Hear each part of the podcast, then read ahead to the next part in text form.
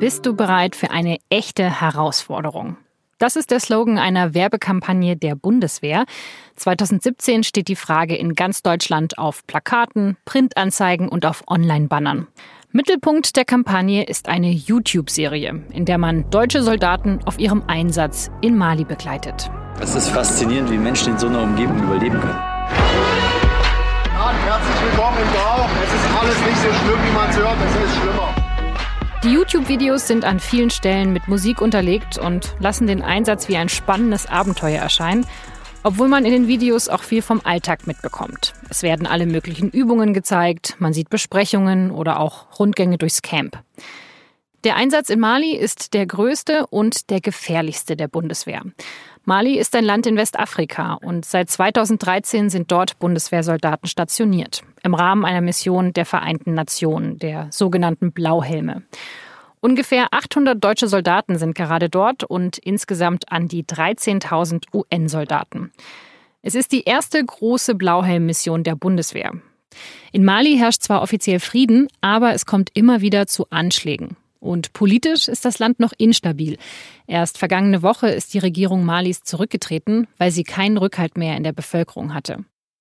Joachim Keppner ist Politikredakteur bei der SZ. Er berichtet schon länger über die Bundeswehr und war auch im März in Mali unterwegs.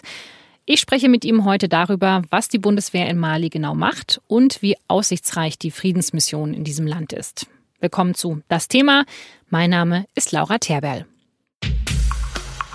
Kennen Sie schon unseren SZ Sport Podcast? In und nun zum Sport diskutieren die SZ-Redakteurinnen und Redakteure über das Sportthema der Woche. Es geht um Ergebnisse, aber vor allem um Hintergründe, um Taktik, Person und Politik. In der Bundesliga wäre ein Trainer mit diesem Misserfolg, wie Löwin hatte, im Sommer entlassen worden. Wir haben Angelique Kerber und wir haben Julia Görges und danach ist erstmal nicht viel. Der Verfassungsschutz hat letzte Woche schon angekündigt, dass er Energie Cottbus unterstützen will. Das hat er aber vor zwei Jahren auch schon gesagt. Das war nicht nur für Ferrari überraschend, sondern das war für alle Teams überraschend. Von Fußball, Football und Formel 1 bis zu Tennis, Handball und Biathlon. Und nun zum Sport bespricht das Sportthema der Woche. Neue Folgen gibt es jeden Montag überall dort, wo es Podcasts gibt. Mehr Infos auf sz.de slash Sportpodcast. Schönen Dank, das war doch ganz flockig. Ja? Ein Haufen Infos drin.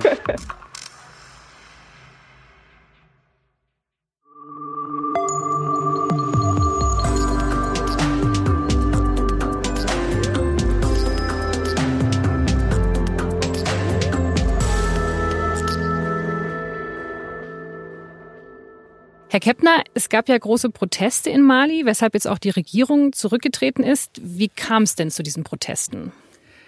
Die Proteste in Mali sind entstanden, weil die Bevölkerung extrem unzufrieden war mit der Arbeit des Ministerpräsidenten und seiner Regierung. Die Leute hätten einfach mehr Reformen sich gewünscht, sie hätten mehr Frieden sich gewünscht und es ist doch vieles stecken geblieben, Stückwerk geblieben. Und die malische Zivilgesellschaft, die man hierzulande leicht etwas unterschätzt, ist ja doch recht stark.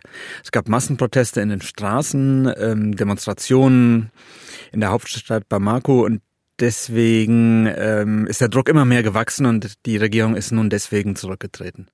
Und äh, der neue Premierminister, das war, glaube ich, früher der Finanzminister des Landes, kann der diese Probleme jetzt lösen? Ich bin da skeptisch. Ähm, er gilt, soweit ich das von hier beurteilen kann, als integrer Mann. Er wird es sicher versuchen.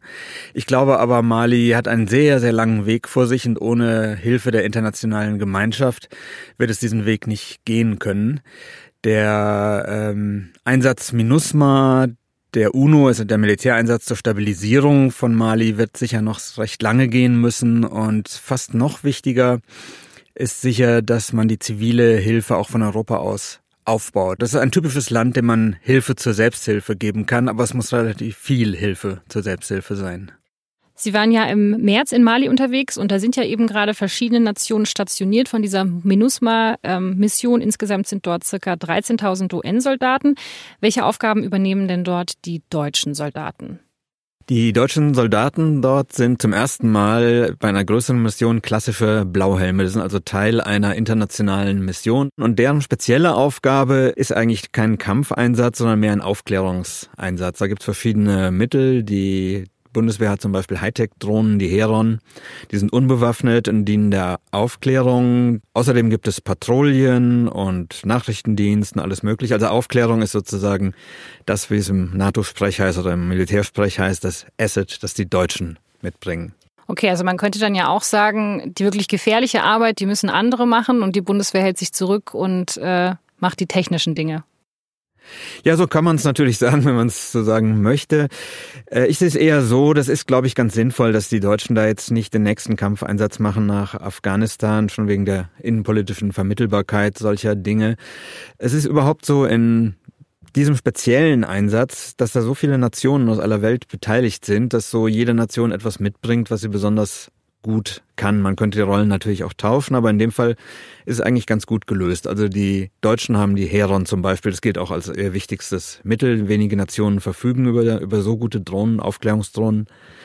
Dann gibt es andere, wie die Kanadier zurzeit, die den ganzen Helikoptertransport, Helikoptersicherung und so machen. Die Chinesen sind auch dort, das ist auch sehr interessant. Also man hat ja viele Gegensätze mit China, aber dort ziehen alle an einem Strang. Die Chinesen sind zuständig für zwei ganz unterschiedliche Bereiche, nämlich die Lagersicherung, die sind mit großem Ernst und großer Gründlichkeit betreiben und äh, dann aber auch für eine Hightech-Klinik, die also in jeder deutschen Stadt stehen könnte, wo verwundete Kranke versorgt werden. Das ist deren Asset sozusagen. Die Kampftruppen, die es gibt, das haben sich freiwillig zugemeldet die Staaten Bangladesch und der Senegal. Senegal, weil die im Mali-Konflikt ihre eigenen Interessen unmittelbar berührt sehen und äh, sicher denken, dass ein UNO-Einsatz mit so vielen Nationen besser ist, als wenn sie einfach Soldaten nach Mali schicken, die dann alleine mit der malischen Armee vorgehen würden. Und Bangladesch hat eine ganz interessante Geschichte. Die sind der UNO aus historischen Gründen, weil bei der Staatsgründung von Bangladesch sehr hilfreich waren, sind die der UNO tief verbunden und haben schon immer solche Truppen gestellt bei vielen, vielen UN-Missionen. Ist eine der Staaten, die sich am verdientesten um die UN gemacht haben, sind die Blauhelme aus Bangladesch.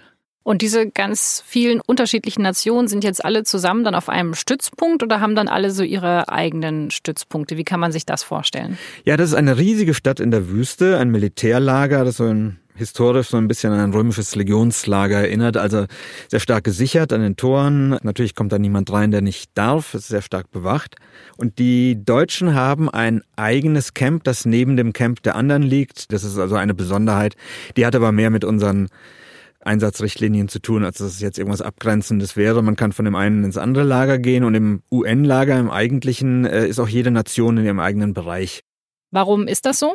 Weil die Einsätze, die jeweils diesen Nationen obliegen, völlig unterschiedliche sind. Das ist von effizienter, die sind beieinander. Aber es gibt ganz viele Sport, Kantine, Cafeteria, Kulturveranstaltungen, wo sich die Nationen mischen und das ist eigentlich auch der reizvollste Teil von so einem Besuch, wenn man sieht, wie deutsche Soldaten aus dem UN-Hauptquartier zusammen mit Kameraden aus Holland, mit ähm, Polizistinnen aus El Salvador, mit äh, Bangladeschis und vielen anderen gemeinsam einfach Mittagessen und da kommen natürlich sehr viel informelle Kontakte zustande, die das Lagerleben und die Atmosphäre sehr prägen. Das ist für die Bundeswehr in dieser Form eigentlich eine neue Erfahrung.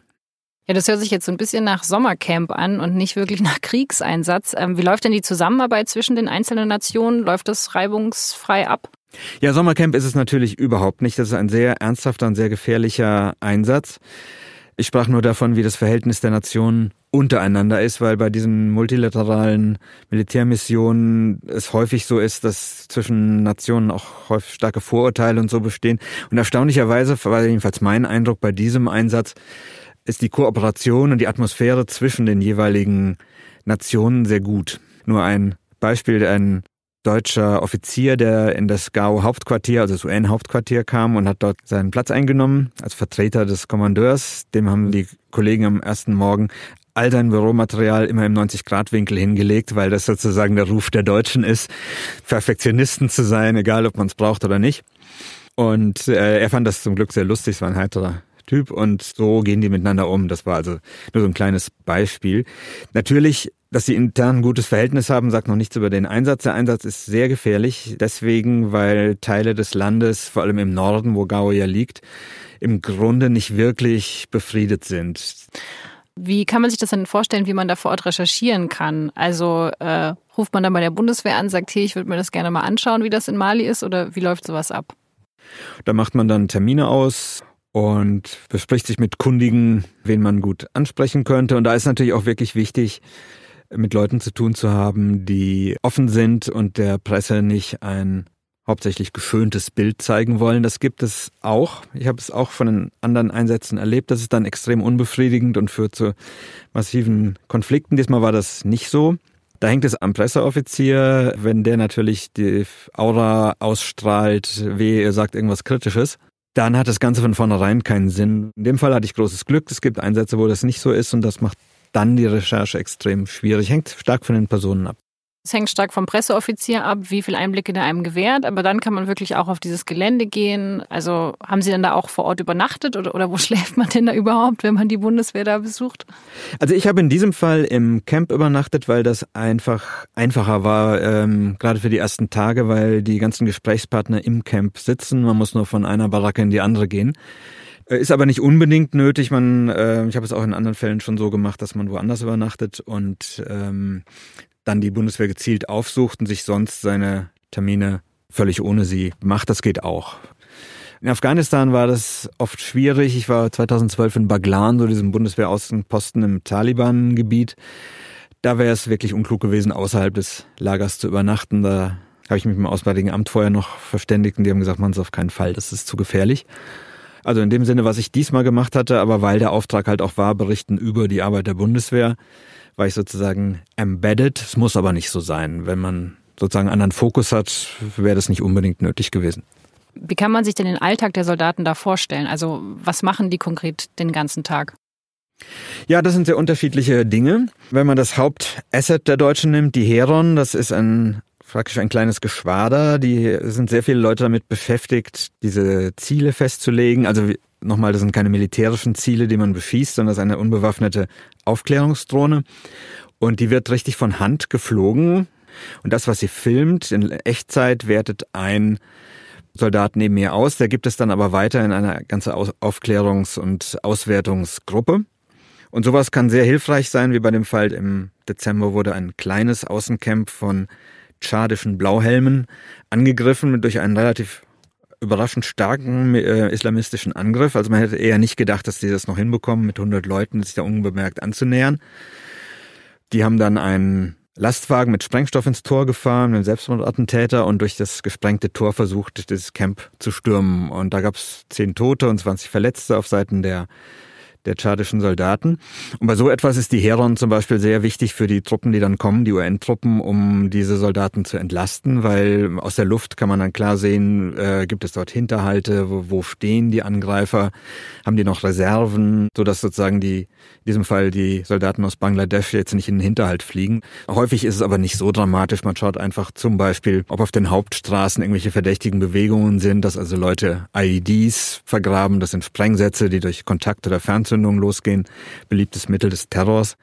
Äh, dafür wird die Heron eingesetzt, zum Teil auch über Dörfern, wo man weiß, diese ethnischen Konflikte sind sehr virulent, tauchen dort plötzlich Bewaffnete auf, die vorher nicht da waren.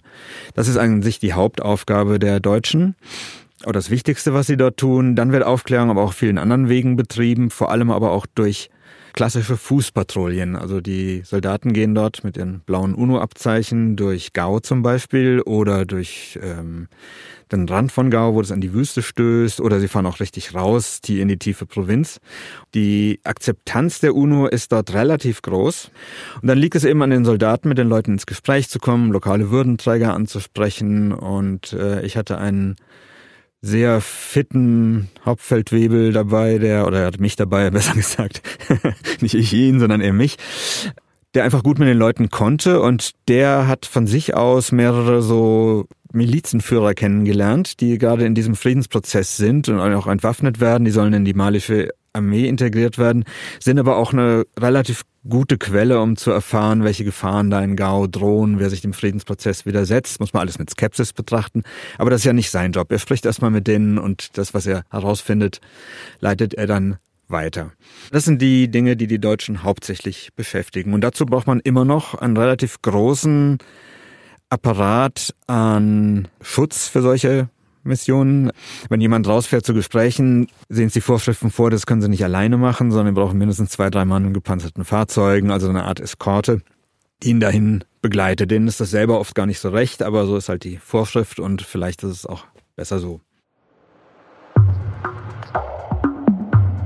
Der jetzige Konflikt hat in Mali Anfang 2012 begonnen. Damals lehnen sich verschiedene Rebellengruppen im Norden Malis gegen die Regierung auf. Sie fordern die Unabhängigkeit des Nordens. Manche sind vom Volk der Tuareg, manche Dschihadisten. Eine Gruppe der Rebellen lässt sich zum Beispiel Al-Qaida zuordnen. Diese Rebellen schaffen es, große Teile des Nordens unter ihre Kontrolle zu bringen. Und parallel zu den Kämpfen mit den Rebellen kommt es dann im März 2012 zu einem Militärputsch. Der Präsident Malis wird abgesetzt. Und daraufhin werden die größten Städte des Landes von Rebellen überrannt. Viele befürchten damals, dass in Mali ein islamistischer Staat entsteht. Die malische Regierung, die bittet Frankreich um Hilfe, den Norden zurückzugewinnen. Mali war nämlich früher mal eine französische Kolonie.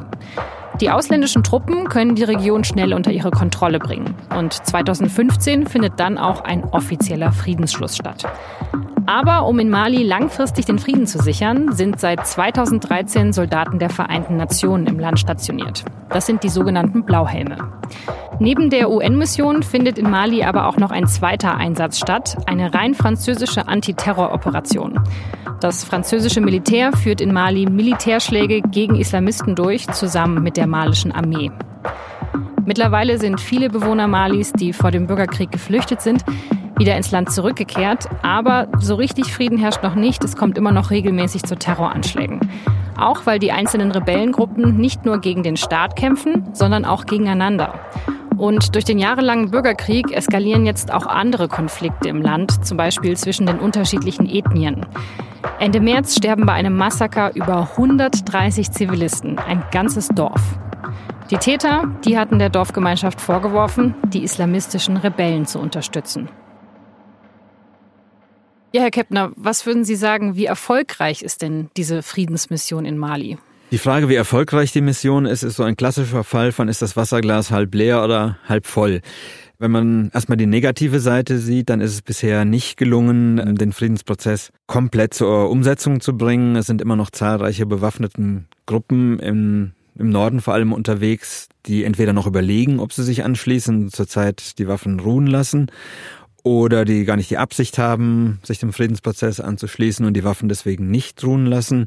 Noch dazu sind zwar die Islamisten militärisch sehr stark geschwächt. Die halten im Grunde nicht das, was sie selber befreite Gebiete nennen, sondern sind in den Untergrund gegangen und man geht davon aus, dass sie nur noch wenige tausend Kämpfer haben. Dieser Erfolg wird aber zunichte gemacht dadurch, dass durch diese Zeit der Unruhen und der islamistischen Herrschaft die uralten ethnischen Konflikte in Mali wieder aufgebrochen sind. Mali ist ja wie viele Länder oder die meisten in Afrika hat ja eine koloniale Grenzziehung. Diese Einheiten sind ja von den Kolonialisten damals, in diesem Fall die Franzosen, so gezogen worden, nach dem Motto Teile und Herrsche. Also je mehr Leute, die sich nicht so gut verstehen aus historischen Gründen, ich in einer Provinz habe, desto besser ist es für mich als Kolonialmacht. Das war sozusagen das kolonialistische Denken dahinter bei der Entkolonialisierung war es dann nicht mehr möglich, das rückgängig zu machen, sodass ein Land wie Mali so viele Ethnien hat, die zum Teil immer sehr gut harmoniert haben, zum kleineren Teil aber ganz schlecht. Und da gibt es nur mal, um ein Beispiel zu nennen,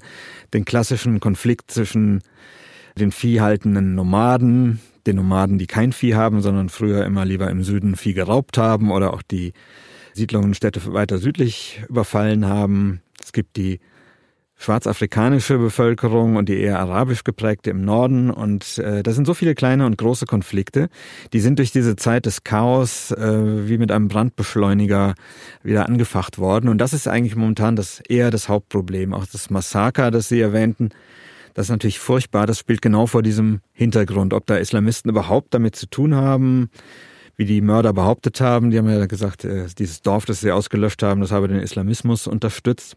Es kann eine reine Schutzbehauptung sein oder es kann sich irgendwie vermischen. Es hat auf jeden Fall mit dem Kampf, den die UNO gegen den Islamismus dort führt, überhaupt nichts zu tun. Man möchte diesen Gruppen das Handwerk legen, aber es ist schwer.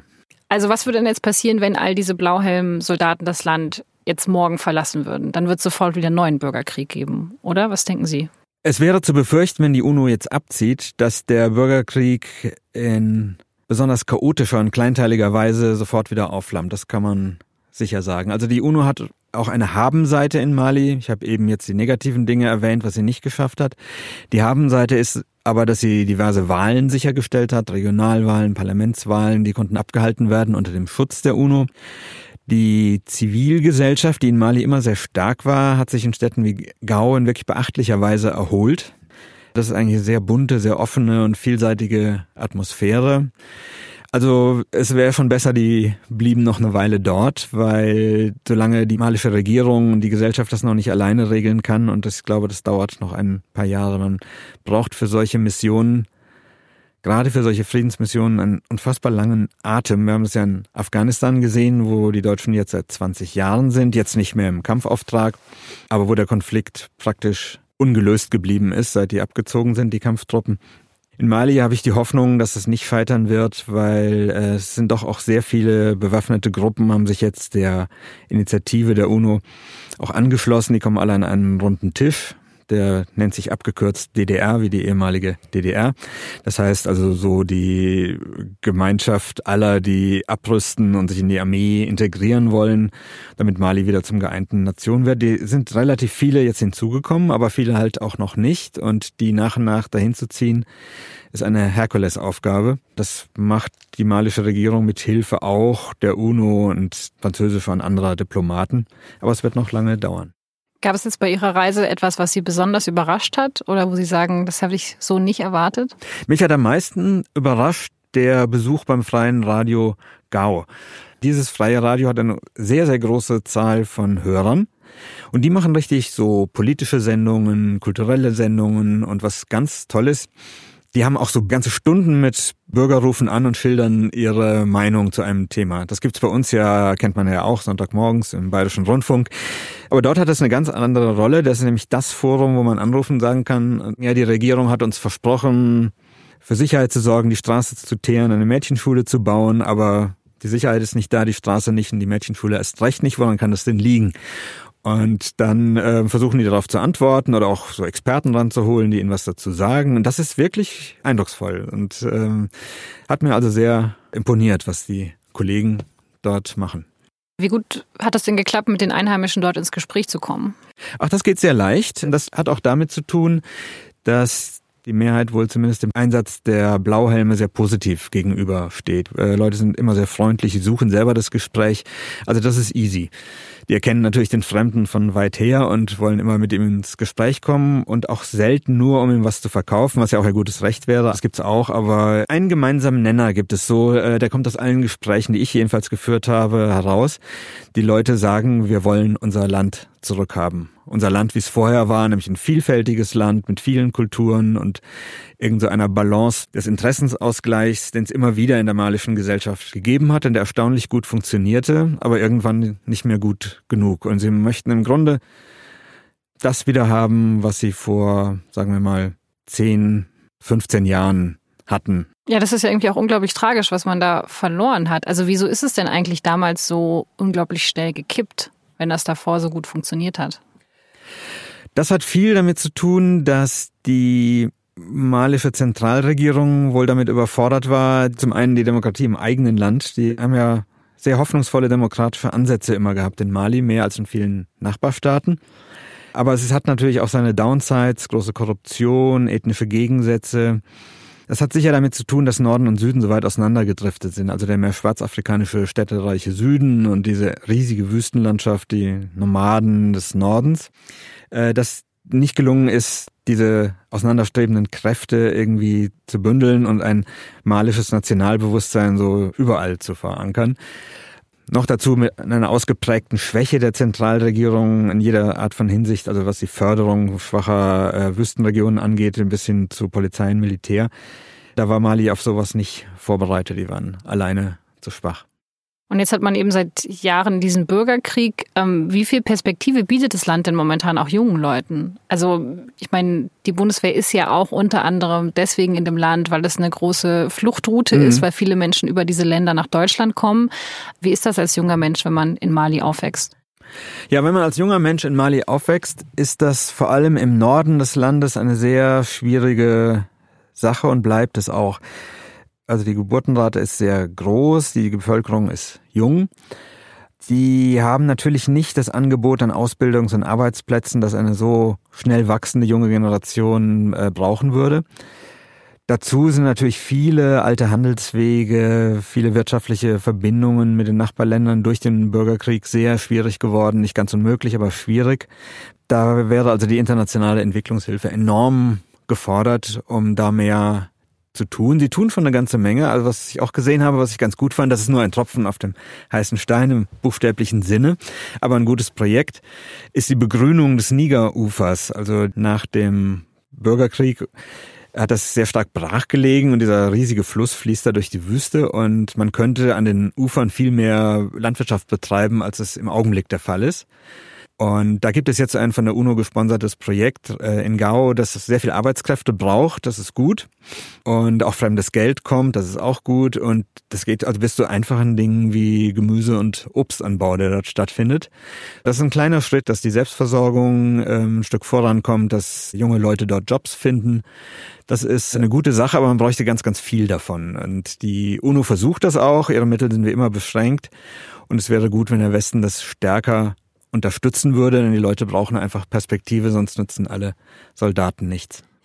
Ja, das ist ja so ein bisschen das Problem, dass die negativen Nachrichten immer überwiegen. Also man hört halt, okay, da ist ein Einsatz und dann gibt's eben alle, naja, alle paar Wochen, alle paar Monate gibt's einen Selbstmordattentäter, gibt's einen Anschlag, gibt's eine Attacke, bei der Menschen sterben. Also es gibt ja niemals positive Nachrichten, die vielleicht auch das Bild wieder positiv verändern könnten, oder?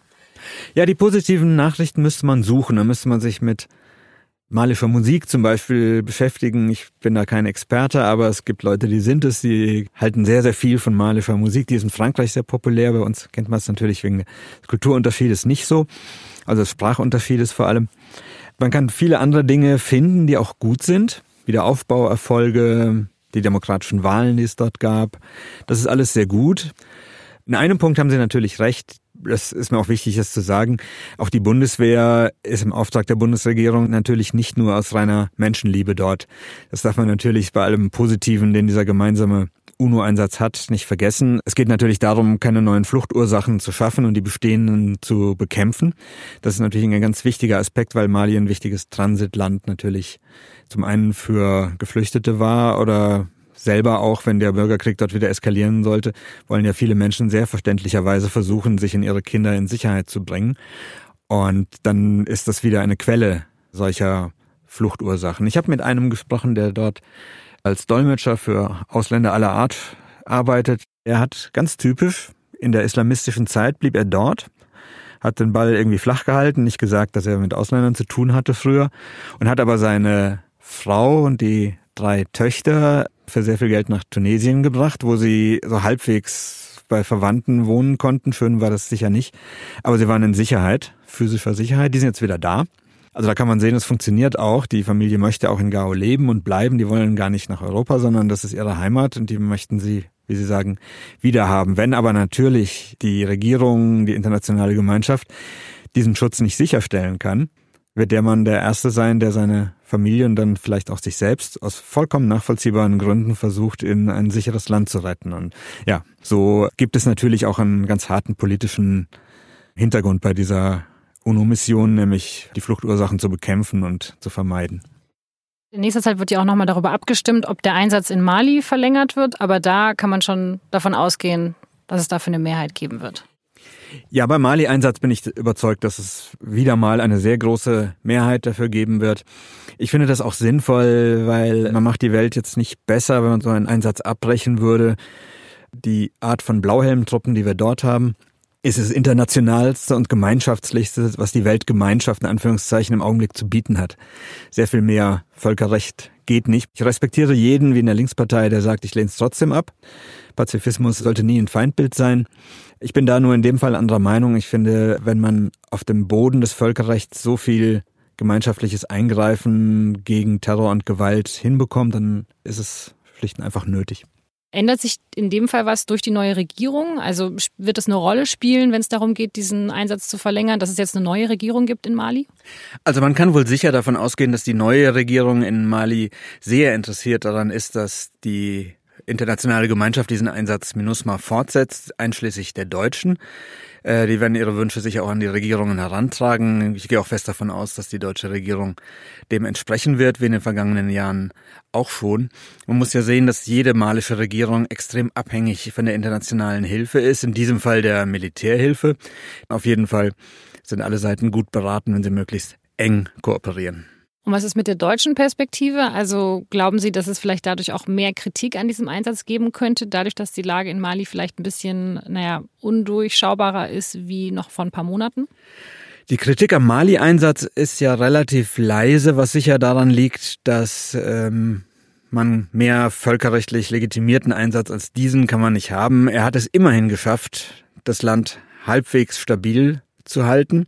Kann immer sagen, ist das Glas halb voll oder halb leer. In dem Fall würde ich eher sagen, mit den Zuständen vorher verglichen, ist es mindestens halb voll. Es wird auch vieles besser und deswegen glaube ich, dass der Einsatz ohne große Kritik im Land hier verlängert werden wird.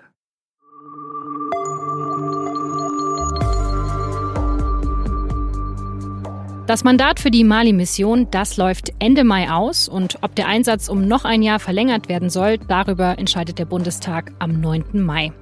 Wie bis jetzt auch sollen bis zu 1100 Soldaten entsendet werden können. Das sieht der entsprechende Regierungsantrag vor. Die Kosten für den Einsatz, die liegen bei knapp 314 Millionen Euro. Und Außenminister Heiko Maas, der war übrigens Ende Februar in Mali und hat dort auch die Stützpunkte der Bundeswehr besucht. Maas machte deutlich, dass der Einsatz wohl noch eine ganze Weile dauern wird. Die Lage sei schwierig, aber gerade deshalb müssten deutsche Soldaten weiterhin in Mali präsent sein. Das war das Thema für diese Woche.